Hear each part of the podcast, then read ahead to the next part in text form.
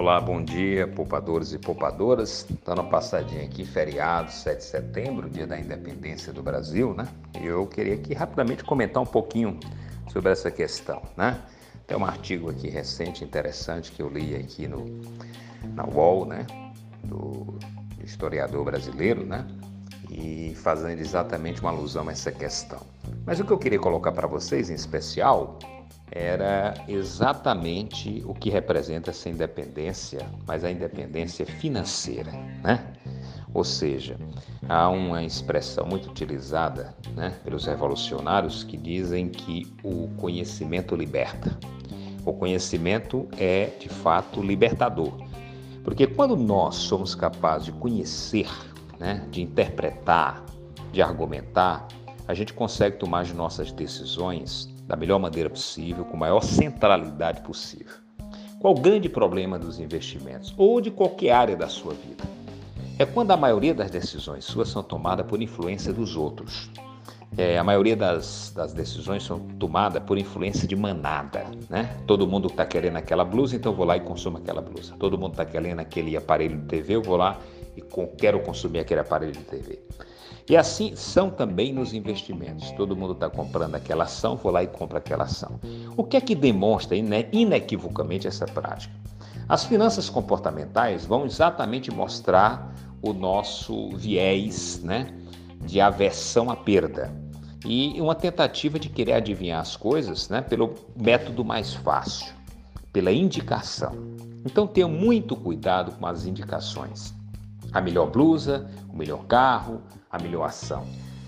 Quando nós entendemos que o conhecimento liberta, é porque ele nos dá as ferramentas necessárias, os instrumentos necessários para que as decisões nossas sejam tomadas a partir de um ponto de vista abrangente, holístico, em que a gente adquiriu para tanto, né, o expertise necessário para isso. E aí a gente deixa de ser influenciado a gente deixa de ser o Maria vai com as outras. Mas isso tem um custo. É claro que tomar decisões e tomar decisões centradas há um custo. E qual é o custo? O processo de conhecimento, de aprendizagem. E é fundamental porque a partir desse processo de conhecimento e de aprendizagem, você começa a reunir né, esse instrumental que eu falei, essa ferramenteira completa para que você a partir daí tome suas decisões. Então, mutatis mutante, pensando um pouco sobre esse, essa metáfora da independência do Brasil, nós precisamos deixar de entender que nós somos dependentes do Estado, que nós vamos confiar no Estado a nossa aposentadoria, o nosso bem-estar, o nosso futuro, a nossa empregabilidade. Se você continuar com essa linha de raciocínio, você sofrerá as piores adversidades possíveis e no final vai pensar que você está só e reclamando do mundo. Passe a entender que as decisões são tomadas por você e que você depende unicamente de você para essas decisões, né? E aqui eu não falo da perspectiva da espiritualidade, porque como é, cristão eu creio muito na, na, na, iluminação e na sabedoria divina. Mas eu estou falando dentro de um contexto pragmático, né? Ou seja, faça as coisas como se elas dependessem de você. Se você fizer as coisas como dependesse do governo, do seu patrão, né?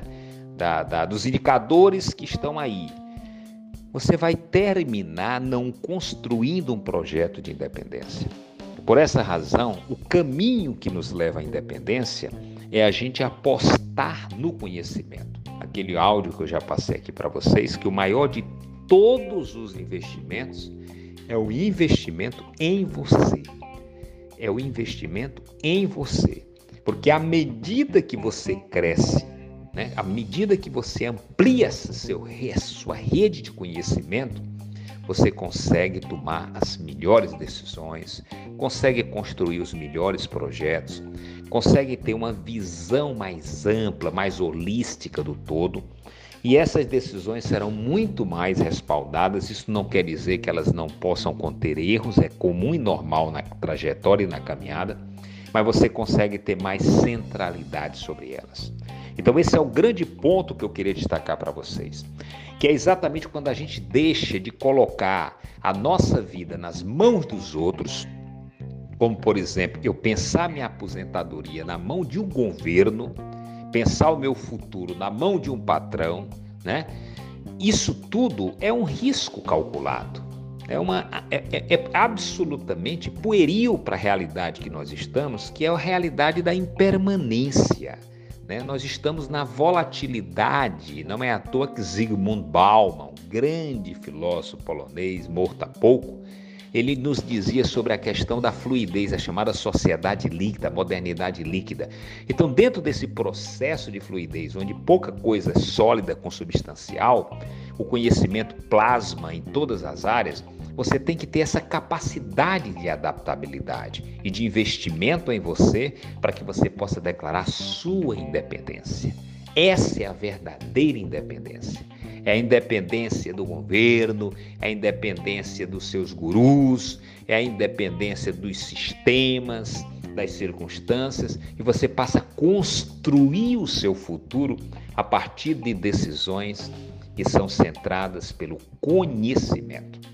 Por isso que eu convido a vocês a refletir, já finalizando o nosso Drops é, deste dia, 7 de setembro, para que cada vez mais vocês façam a reflexão. A gente chama isso de autorreflexão, né? Se muitas vezes vocês não estão atribuindo o futuro de vocês nas mãos erradas.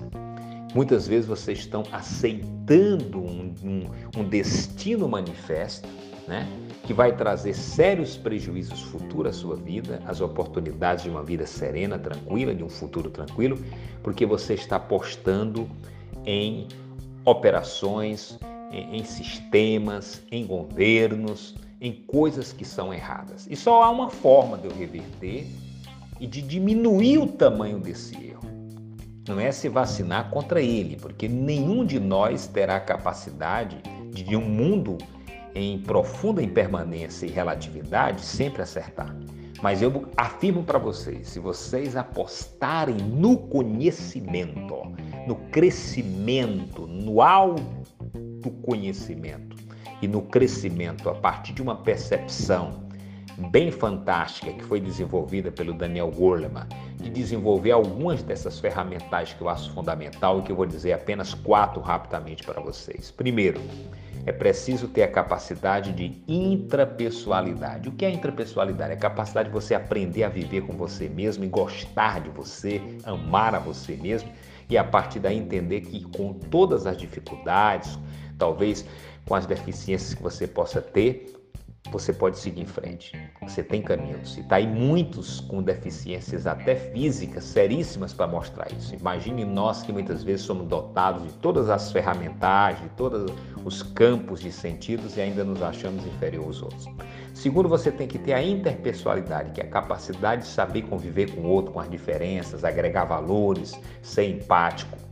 Se uma pessoa do bem que faz parte da equipe, sabe trabalhar em equipe, sabe colegiar, sabe resolver e mediar conflitos é outro ponto fundamental, segundo Goleman. A intrapessoalidade e a interpessoalidade. Além disso, ele sugere a visão conjuntural, que é a nossa capacidade holística de ver o mundo, os fatos, e isso aí vem com a leitura é, a leitura de mundo, a leitura da experiência, né, a dedicação ao estudo. E por último, quatro seria a nossa capacidade de comunicação verbal, de saber bem utilizar a nossa língua, de saber bem se expressar, porque se hoje você não consegue vender o seu produto, né, o seu conhecimento, você não consegue ser notado pelo mercado.